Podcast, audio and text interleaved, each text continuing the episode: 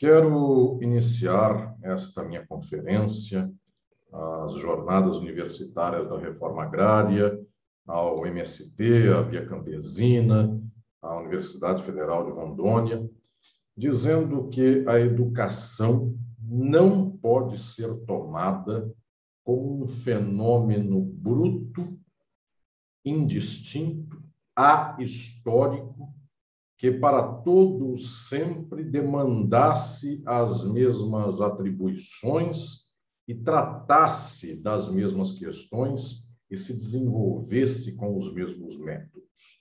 O ser humano não é apenas um material bruto para ser educado, e esta educação como se fosse um adestramento.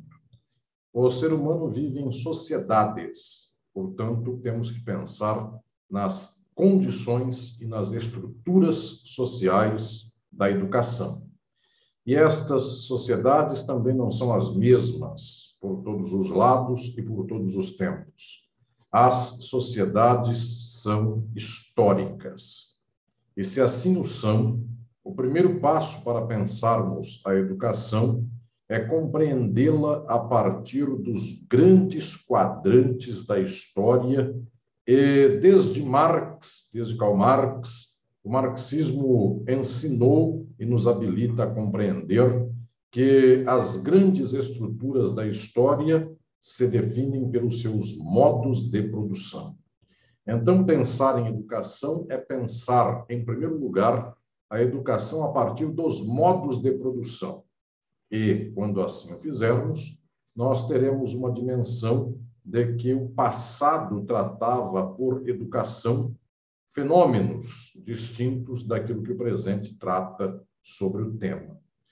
Tanto assim, senhoras e senhores, que a Idade Média feudal considerava o processo educacional, o processo de formação dos sujeitos, de modo muito distinto do nosso para a Idade Média, efetivamente considerava-se educada uma pessoa que tivesse uma determinada gama de saberes que tivesse por horizonte uma certa leitura de mundo teológica. Então, isto que seria uma ciência, ou uma arte, ou uma técnica humana dos saberes, atendia a uma espécie de perspectivação para um horizonte de teologia. É, seria por conta de um dado divino que se poderia compreender o que emana de conhecimento na Terra. Isto não é um capricho teológico da Idade Média. Isso, no final das contas, é um modo pelo qual é o modo pelo qual se estabeleceu uma estrutura social medieval cujo modo de produção é feudal, e a este modo de produção, no qual a terra passa do pai para o seu filho mais velho, portanto, uma estrutura patriarcal tradicional de apropriação dos meios de produção da terra, fundamentalmente, esta estrutura não precisa que os servos desta vida, deste modo de produção feudal, tenham um saber excedente daquele que seja o saber funcional à servidão. E para explicar a servidão, aí sim era de muito, muita importância, muita valia que esta explicação do mundo fosse teológica, na medida em que o arcabouço teológico construído na Idade Média, pelo cristianismo da Idade Média, era todo ele de apoio à condição senhorial dos senhores feudais e de fortalecimento de uma espécie de placidez, de uma espécie de resignação dos trabalhadores e das trabalhadoras servos, para que então não se levantassem contra os seus senhores. Era um Deus que assim o queria. Era um Deus que deu o feudo ao senhor feudal. Era um Deus que quis que o servo fosse servo neste feudo. Assim, Santo Agostinho, por exemplo, na sua obra, insiste no fato de que era preciso compreender este desígnio de Deus, porque tudo na vida e no universo é um desígnio de Deus. Quando se observa a sociedade antiga escravista, eu tomo o exemplo das sociedades europeias, ou mesmo do Oriente Próximo, do Oriente Médio, que estavam em um modo de produção escravista antigo também, a África do Norte, assim o esteve na Idade Antiga, nós observamos que o ato de educar, via de regra, dizia respeito àquela formação do homem livre numa sociedade senhorial. Então, na Grécia Antiga e na Roma Antiga, efetivamente o grupo dos senhores livres, senhores de escravizados e escravizadas, tinham uma educação suficiente para o entrosamento social desses grupos senhoriais. Então, esses grupos, eles partilhavam de um espaço de deliberação comum. Isso se dava, por exemplo, em Atenas, por aquilo que chamavam de democracia, e a democracia era um regime direto na organização grega ateniense. As pessoas falavam, de tal modo que educar-se no mundo antigo era beber da fonte de conhecimentos relativamente tradicionais, mas que pudessem ser passados mediante a retórica. Então, falar bem, ter bons argumentos, isto era a prova de educação. Na Idade Média, é outra dimensão. Não é preciso a dimensão da fala pública, porque não há espaço público, há filtro. Então, no máximo o que se tem de educação é uma educação para o clero, porque o clero deve falar aos fiéis. De tal modo que estas estruturas do que era ser educado eram estruturas muito peculiares, não são as nossas, não dizem respeito ao modo de produção capitalista. Falam acerca do modo de produção feudal, do modo de produção escravista. Quando se pega, um, quando se pega o exemplo das Américas, do continente americano, que por muitos séculos viveu num regime de escravismo colonial, como bem antecipou Jacob Gorender, um grande estudioso do tema, bem como o outro, que foi Ciro Flamarion Cardoso. Quando se pega o modelo de organização do modo de produção escravista colonial dos Estados Unidos, do Brasil, do Haiti, da Colômbia, de tantas outras regiões deste continente americano, nós observamos também que a educação não é necessariamente a mesma ou tem o mesmo talhe da educação no capitalismo. O modo de produção escravista colonial precisa servir, se servir em termos de educação, para aquelas que são as funções suficientes da produção agrícola, agrária, da extração mineral e deste latifúndio monocultor.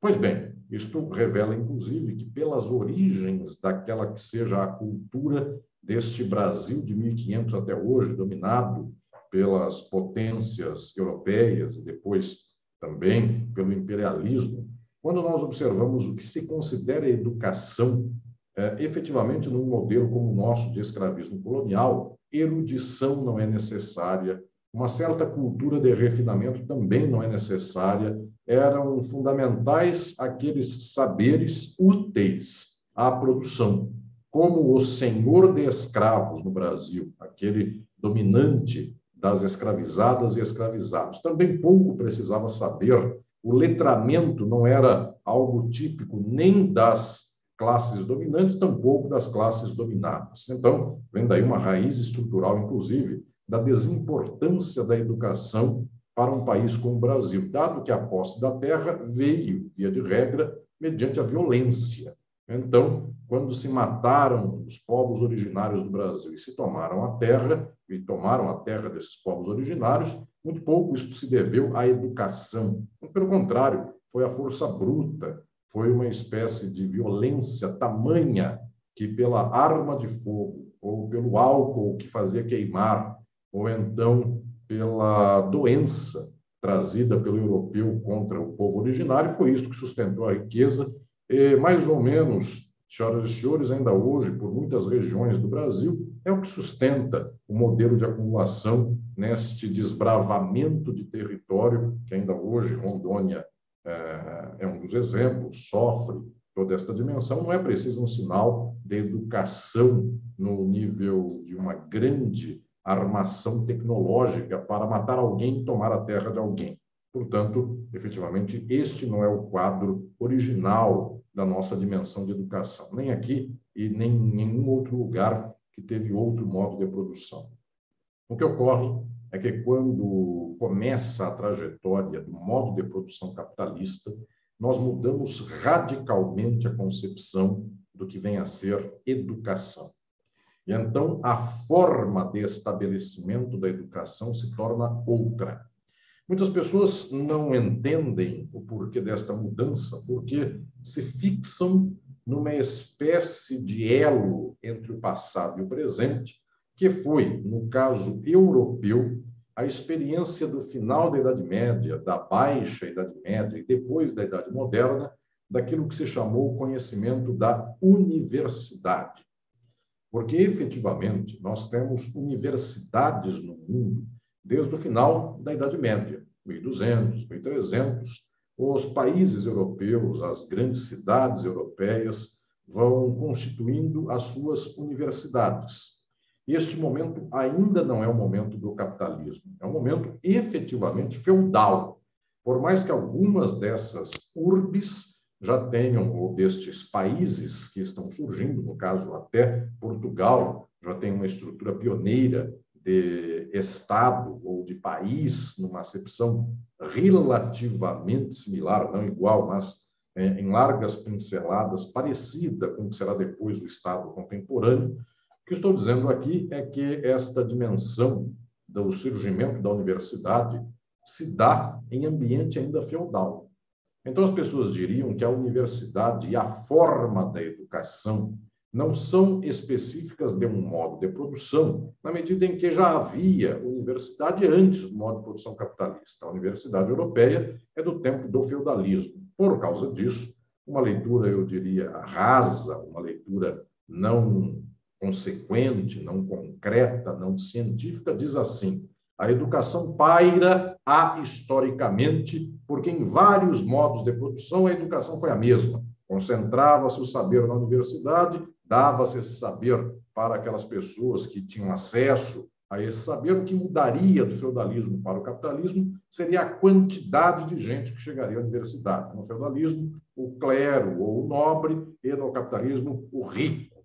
Então, se diz algo nesse sentido, exatamente para dar a dimensão de que a forma educacional seria a mesma, muda, exata, muda eventualmente quem acessa uh, essa forma, os sujeitos que recebem educação. Senhoras e senhores, eu quero propor nesta noite, nesta minha conferência, a Rondônia, uma leitura profundamente distinta dessa e uma leitura profundamente calcada na materialidade histórica das relações sociais. O que nós temos na Idade Média e na Idade Moderna é já uma instituição chamada universidade. No entanto, ela não tem a forma da universidade contemporânea. Ela tem as paredes, ela tem rituais, ela tem modelos, inclusive, de disposição do ensino parecidos conosco, com o modelo das universidades contemporâneas. Isto, no entanto, não é a forma de educação contemporânea, porque a universidade, na Idade Média, no final da Idade Média e por toda a Idade Moderna, era o locus privilegiado da formação teológica e dos aparatos nobres absolutistas de manutenção do poder absolutista. Portanto, este saber é um saber que se dá de modo concreto e específico e não consegue alcançar generalização. Esta é a proposta filosófica que eu quero aqui explicar às senhoras e aos senhores. Na Idade Média e pela Idade Moderna, alguém que estivesse na universidade e estudasse filosofia, estudaria filosofia para um saber profundamente calcado na teologia dominante, dado que a teologia dominante justificava o poder do rei. Todo o poder do rei emana de Deus. Homem potestas, nisiatel. Por esta razão, então, a teologia não pode ser uma aventura filosófica na teologia. Tem que ser exatamente os termos daquela teologia. Sendo um país católico, a teologia é católica. Troca-se a fronteira e, se está num país protestante, a universidade ensina outra teologia. Portanto, é um saber concreto ao interesse específico daquela sociedade. Já o capitalismo opera de modo profundamente distinto. Nós podemos dizer que a parede da universidade é a mesma.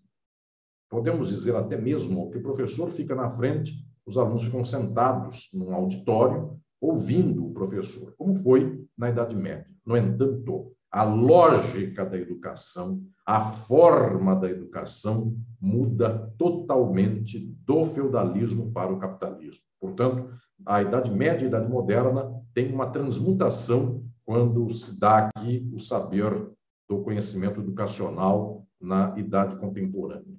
E por que isso se dá? Porque efetivamente o capitalismo não tem mais um saber adstrito à organicidade do local ou do domínio específico, de tal modo que o saber francês tem que dar conta de uma teologia católica para o domínio do rei francês, e o saber prussiano tem que dar conta de um saber de uma teologia protestante para o domínio do rei da Prússia.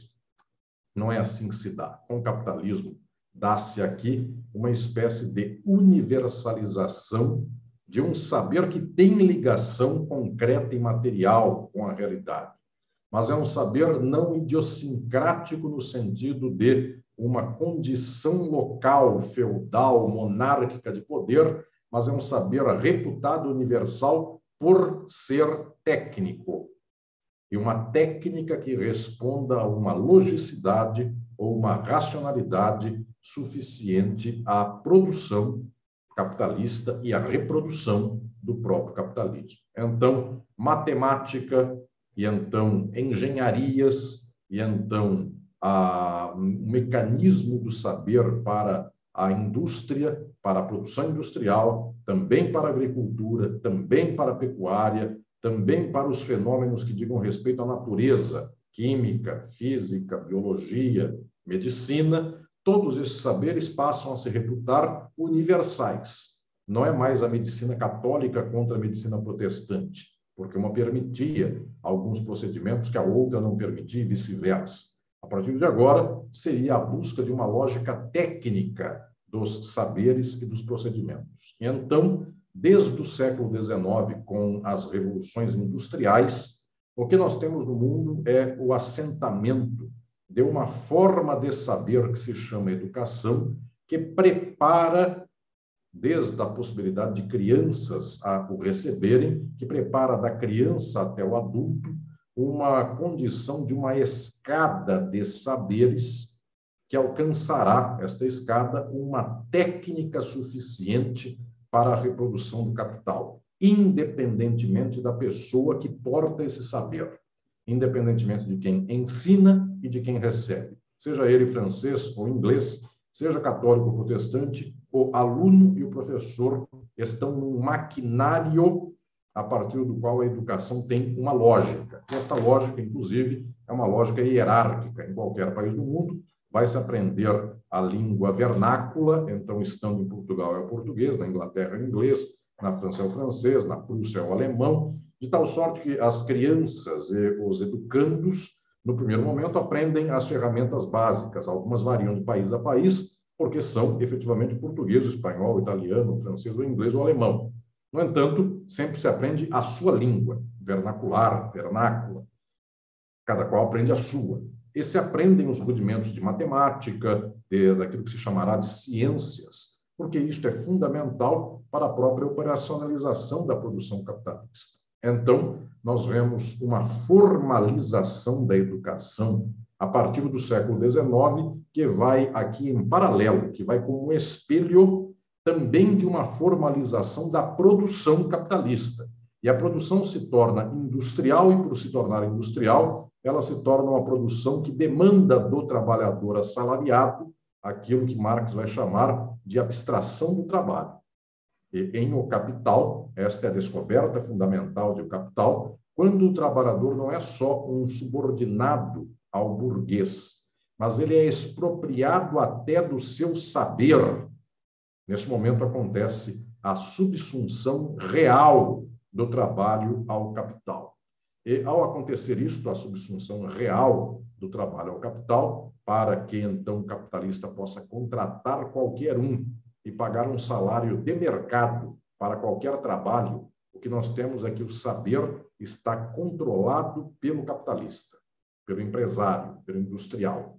Ele tem a máquina e o maquinário tem a sua lógica de saber. O trabalhador é expropriado até do saber, não é só do meio de produção, é também do saber.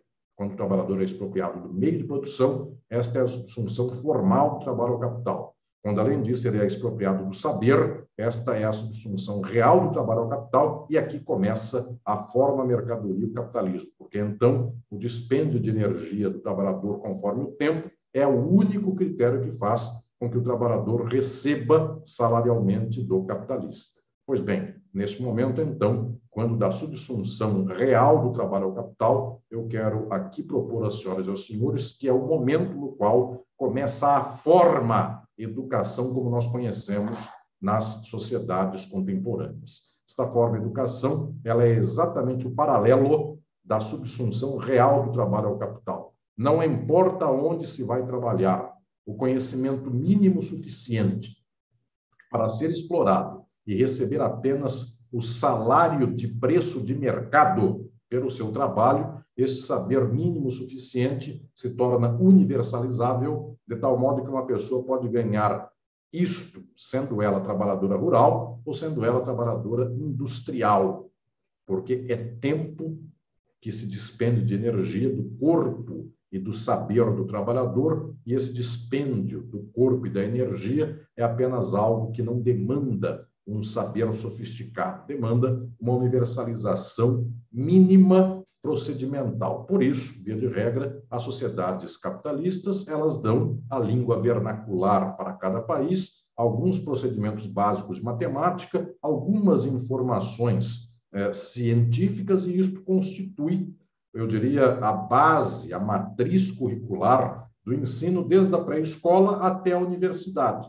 E, preferencialmente, ela orienta os trabalhadores e as trabalhadoras para o saber técnico-tecnológico. Portanto, as tantas faculdades de tecnologia da vida, as tantas escolas tecnológicas da vida, que podem ser aplicadas a variadas áreas: tecnologia industrial, tecnologia da informação, tecnologia dos computadores, tecnologia agrícola, agrária, eh, zootecnia, veterinária e tantas áreas mais, mas tudo tecnologia. Agora eu quero propor, senhoras e senhores, uma reflexão filosófica ainda mais alta. Eu quero propor que também aqueles saberes que na sociedade contemporânea não se parecem com tecnológicos, são simplesmente tecnológicos como uma espécie aqui de roupa ou de vestimenta de manutenção de uma certa nobreza que algum dia no passado pode até ter tido, mas que não é mais típica desse próprio saber. Então, o que eu quero dizer é que, tecnicamente, nós observamos a escola primária, o ensino básico, o ensino médio, sendo ele todo o ensino técnico, fundamentalmente técnico. Ensina as letras, ensina a ler e escrever, ensina matemática, ensina rudimentos de ciência, ensina tecnologia, e a universidade, alguns desses saberes também ensinam, ensinam tecnologia. E, no entanto, outros dizem assim: existem saberes nobres, não são faculdades de tecnologia. Direito, engenharia, medicina são saberes que no Brasil se chamam imperiais, tanto assim que alguém que é formado numa faculdade de ciência da computação é um bacharel em ciência da computação. Alguém que é formado na faculdade de direito é um bacharel de direito, mas se costuma chamá-lo de doutor, doutora. E nós não chamamos algum graduado em tecnologia da informação doutor. Ô doutor, conserte o meu computador porque o HD pifou. Nós não dizemos isso. E nós falamos para alguém, ô doutor, faça uma petição para mim, porque aconteceu tal fato comigo.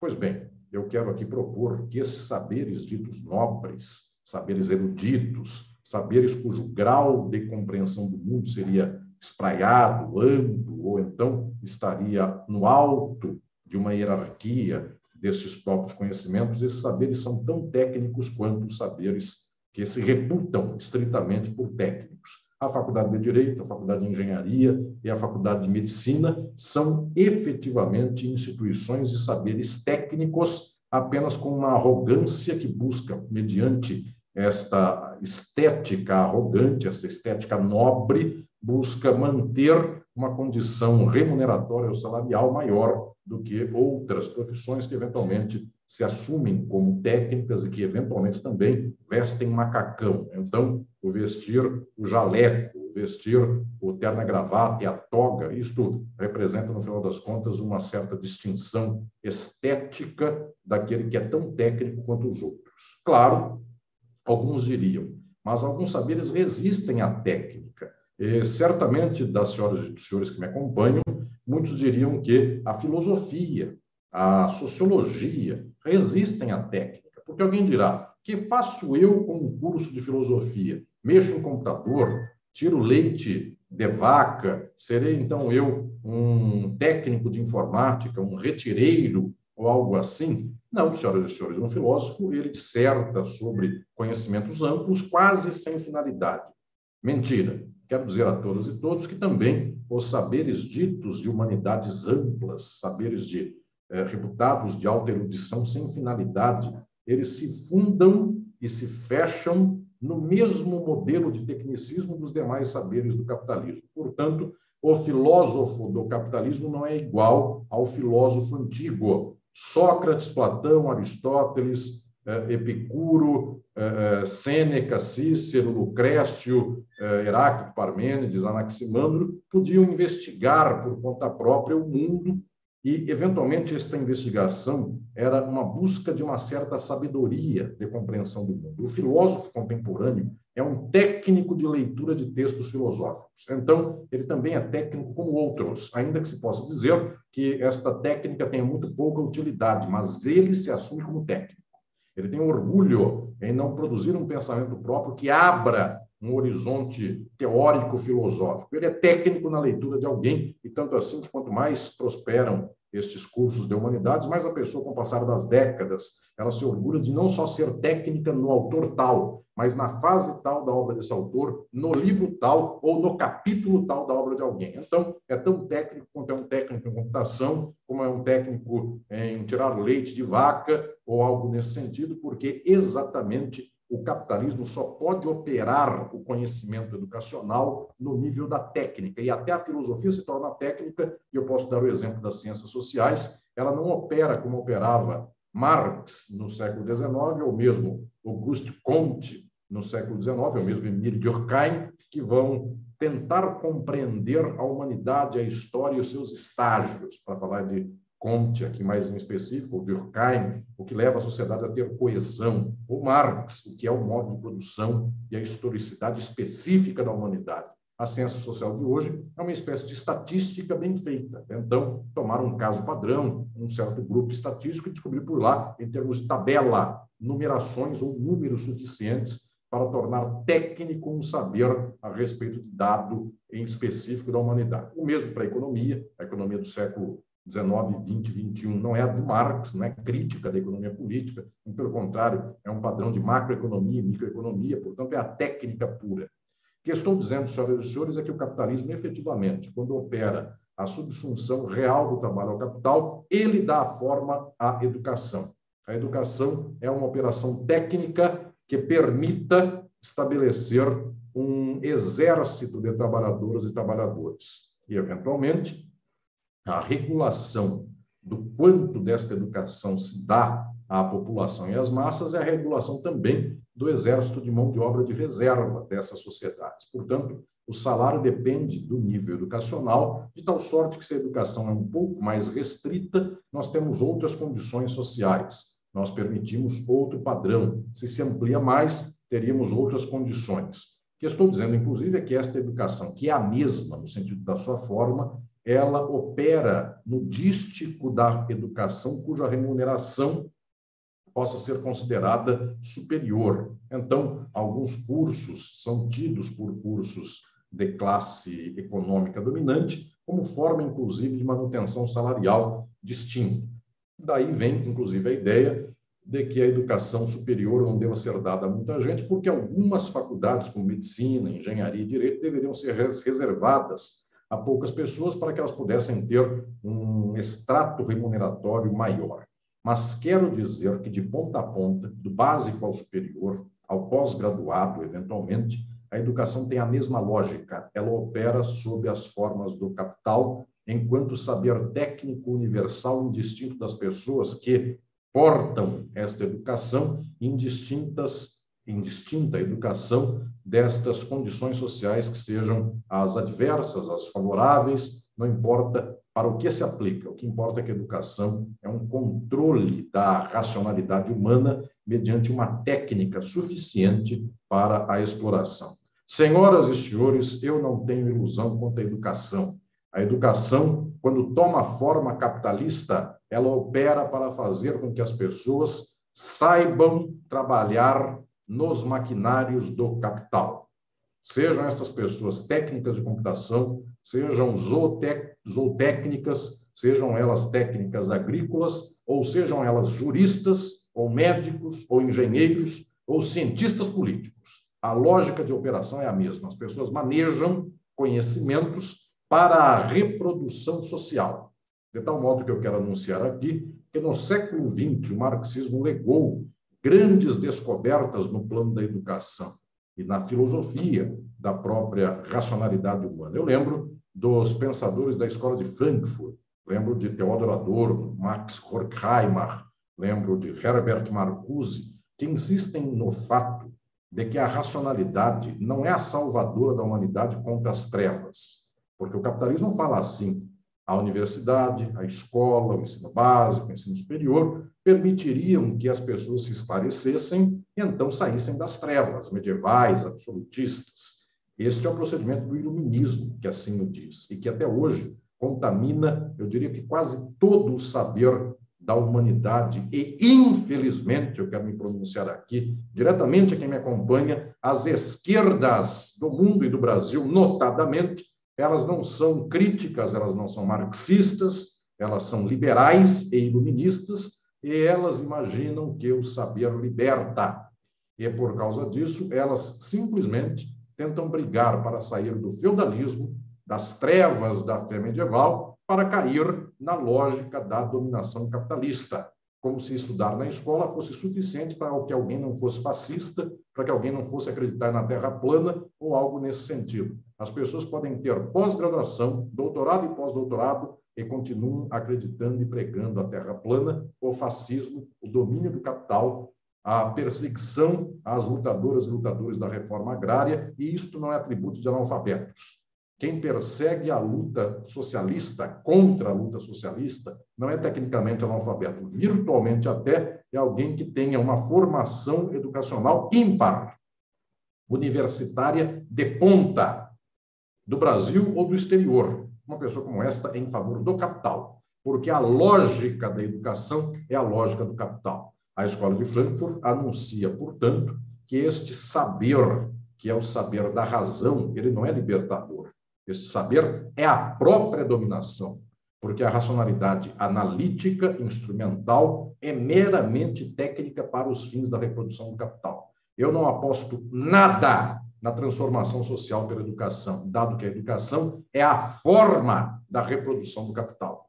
Não há exemplo de sociedade que só pelo fato das pessoas terem ido à escola e à universidade, estas sociedades se tornaram socialistas. Estas sociedades se tornaram socialistas. Não há um exemplo na história. E, muito pelo contrário, sociedades aqui é indistinta esta leitura só por esta questão. Sociedades podem se tornar capitalistas, podem chegar à extrema-direita, podem matar lutadoras e lutadores sem terra, tendo quem atesta dessa perseguição, universitários ou analfabetos. Porque o que domina e o que determina esta sociabilidade capitalista é a acumulação, não é o título universitário ou a capacidade de alfabetização da pessoa. Eventualmente, pode haver um presidente da República semi-alfabetizado, inculto, ainda que saiba ler e escrever, uma incultura notável, como o atual presidente do Brasil, ele opera o mesmo de um presidente da República altamente intelectualizado, que faz privatizações, inclusive deve ter feito mais do que estas já realizadas no presente. Então, para mim, ter pós-graduação, como um presidente da década de 1990 no Brasil teve, notável intelectual, e outro que é semi-analfabeto, os dois operam a mesma chave. O que determina não é a educação ou a ausência dela. O que determina é a marcha da acumulação. A história do capitalismo é a história da mercadoria e não da erudição correspondente à mercadoria. Portanto, senhoras e senhores, eu quero propor o problema da educação efetivamente na sua materialidade.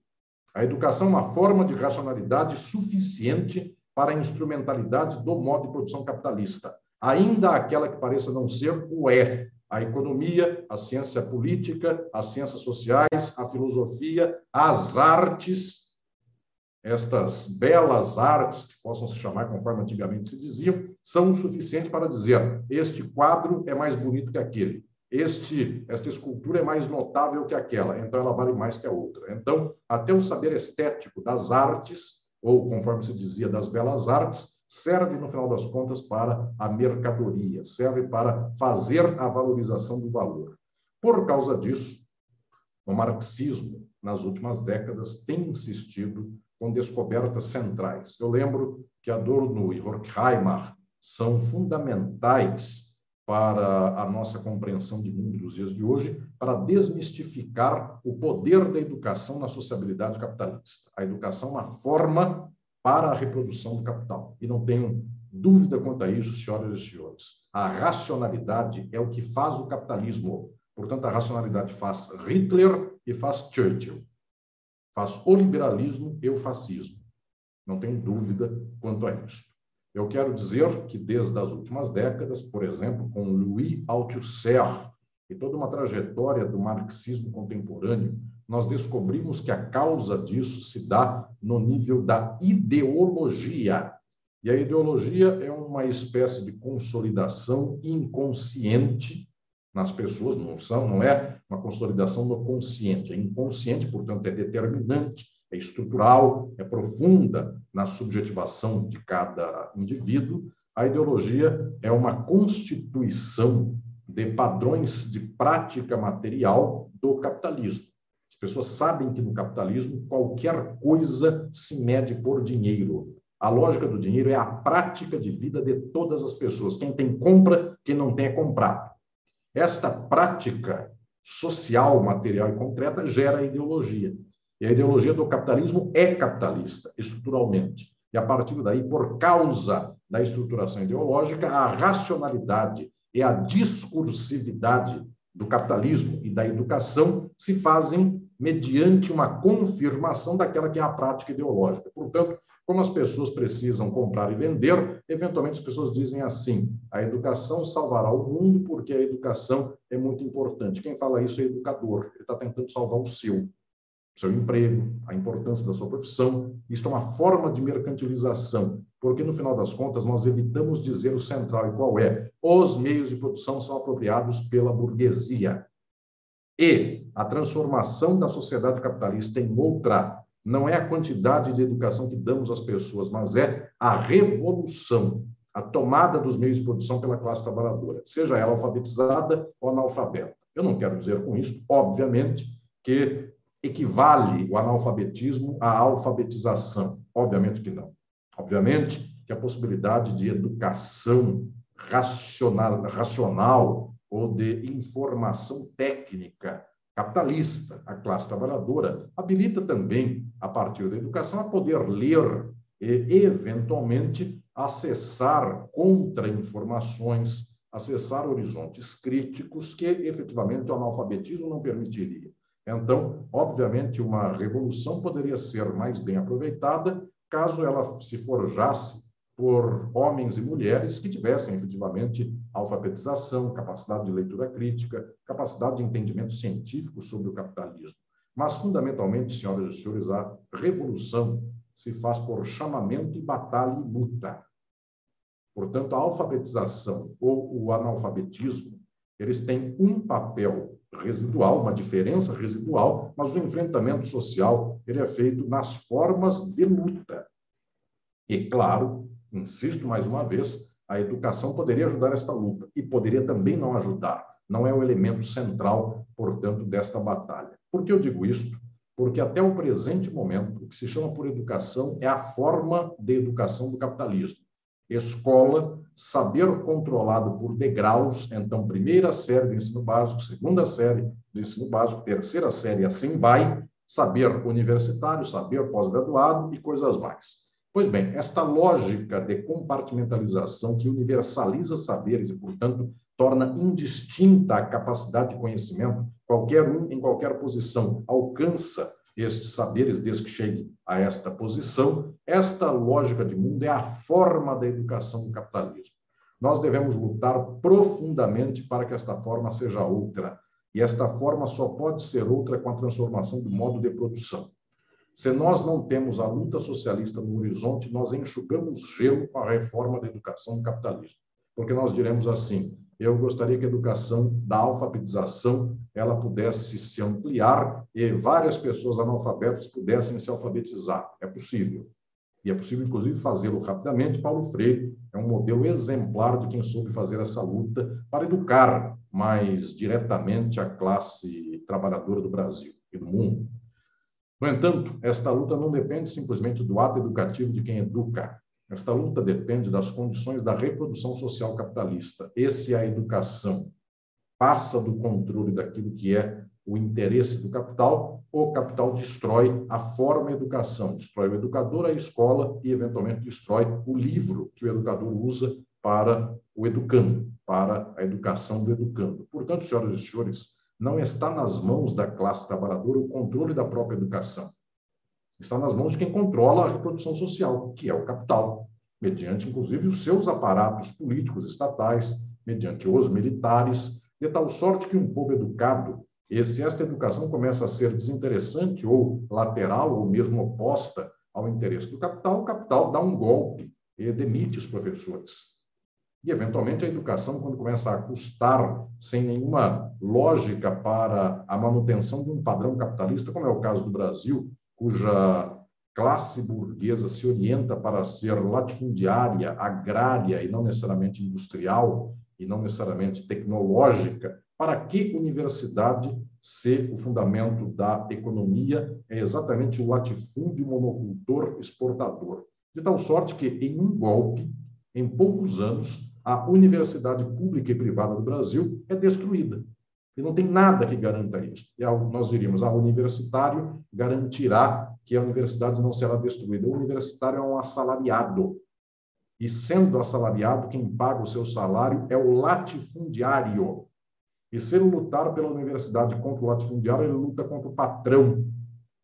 E como a luta ideológica não tem sido socialista no Brasil, tem sido por inclusão de aumento salarial, quem a vida inteira aprendeu que ele vai à escola para poder ter um bom emprego, na hora que ele se confronta com o patrão, que só lhe dá o emprego, bom ou ruim, se ele concordar ideologicamente com o patrão, é isto que a educação fez com este trabalhador. Adestrou-o para a suficiência de concordar com o patrão. Por isso, quando, mediante um golpe, alguém destrói a universidade, e a escola básica, e a escola de ensino médio, a destruição da educação é geral, o educado pela escola e pela universidade concorda com o seu patrão de que se deve desestruturar a educação, porque a educação política é para uma forja, para um saber educacional suficiente para ter patrão e, eventualmente, quanto melhor esta educação, para receber melhor salário. Ou seja, nós estamos aqui numa espécie de encalacrada perfeita. Quanto mais educado é alguém, mais funcional esta educação se dá para que este alguém seja empregado do capital e bem remunerado, de tal modo que numa crise extrema, quando o capital e a burguesia se insurgem contra a educação, o educado é a favor da insurgência contra a educação. O educado é contra a educação.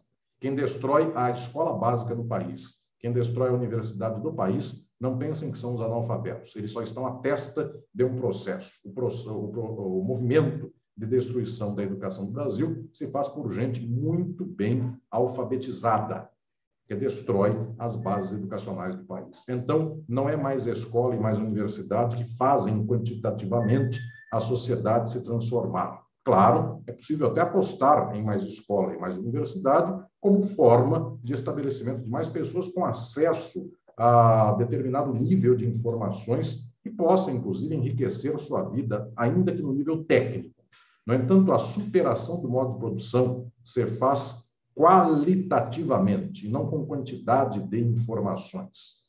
E esta qualidade do saber revolucionário se pode ensinar virtualmente a um analfabeto, se pode ensinar virtualmente a alguém de poucas letras e se pode ensinar a um pós-graduado, porque o saber revolucionário depende do mérito daquilo que se ensina, de tal sorte que o saber que põe por horizonte o socialismo. Esclarece cientificamente o que é o capitalismo, a exploração econômica, a marcha das dominações sociais e políticas que correspondem à exploração, esse saber não precisa, para que se o alcance, de um conhecimento X nos termos da educação da racionalidade técnica do capitalismo. Como nós, no Brasil, nos últimos anos, eu diria que nos últimos 50 anos, nas últimas cinco décadas, nós renunciamos à luta socialista e nós nos definimos por uma luta capitalista de inclusão no mercado de consumo. As esquerdas do Brasil são só isso. O limite do horizonte de mundo do saber é a inclusão dentro do capitalismo. Nós educamos para o capital. Então, nós educamos os trabalhadores e trabalhadoras para que possam ter empregos melhores e que gostem disso, e que defendam esta ordem, e que defendam, então, uma política inclusiva no capitalismo, é o liberalismo de esquerda. Por causa disso, todas as pessoas defendem a educação. E na hora que o capital se insurge contra a educação, todas as pessoas defendem o capital contra a educação, até imaginando que são defensoras da educação e não percebem a destruição que fazem da educação, porque elas dizem assim: eu até gosto da universidade, mas não para ensinar filosofia, porque ela está ensinando ideologia de gênero. Eu até gosto da universidade, mas não para ensinar contra Jesus, porque ela anda ensinando um Satanás, ou mamadeiras eróticas, ou quaisquer coisas dessas. Quem fala isso é a gente da universidade. É gente que sabe, inclusive, manejar um meme na internet que tem um bom curso técnico de computação ou de informática ou algo nesse sentido. Então, a educação é feita para que esta pessoa possa destruir as próprias bases da educação, porque, no final das contas, há um impasse estrutural em quem defende a educação mediante um modelo de esquerda liberal. Aquela ou aquele que assim o fazem operam nas chaves do capital, defendendo a educação do capital, e a educação do capital destrói a emancipação possível da própria educação. Senhoras e senhores, a defesa da educação só pode se dar com a defesa da transformação de uma sociedade capitalista em socialista. Neste momento, então, quando isso acontecer, com a revolução, nós teremos um outro patamar educacional. Um outro patamar educacional não dá diploma para as pessoas, porque não mais precisam as pessoas se diferenciar em termos de salário. As pessoas poderão aprender tudo o que quiserem para os benefícios sociais melhores ou pessoais melhores, ou para o gozo pessoal melhor do saber. Portanto, num dia do futuro, em que a humanidade for socialista, acaba a escola e a universidade enquanto elementos de degrau de controle do saber para o cabo dar diploma. E a humanidade poderá se educar compartilhando o saber já existente e fazendo uma vanguarda de conhecimento para cada vez mais prosperar. Ou seja, acaba a escola e acaba a universidade porque a terra os campos, a natureza, os vegetais, as plantas, os animais, os rios, os mares, as cidades, as indústrias, os locais de trabalho de todas as pessoas, a universidade está em todo local, porque toda a ação do ser humano na sociedade e na natureza será educativa. Então, acabe escola e universidade, porque um dia em que não houver mais a intermediação da mercadoria, tudo será educacional e a universidade será todo ato da vida de todas as pessoas. E todos serão alunos e alunas, e todos serão professores e professoras. Enquanto isso, o que nós temos hoje é a educação capitalista. Esta educação capitalista tem a forma da acumulação, as distinções da acumulação, as diferenças estratégicas entre grupos e classes da acumulação, e isto só serve à acumulação. Se querem defender a educação, não defendam apenas melhores instituições com melhores salários ou melhores verbas do governo para que as pessoas então se formem, tenham diplomas e possam ser melhores exploradas pelo capital. Se querem defender estruturalmente e plenamente a, a, a educação, senhoras e senhores, só há uma possibilidade para isso. A defesa da educação é a luta pela revolução. Muito obrigado.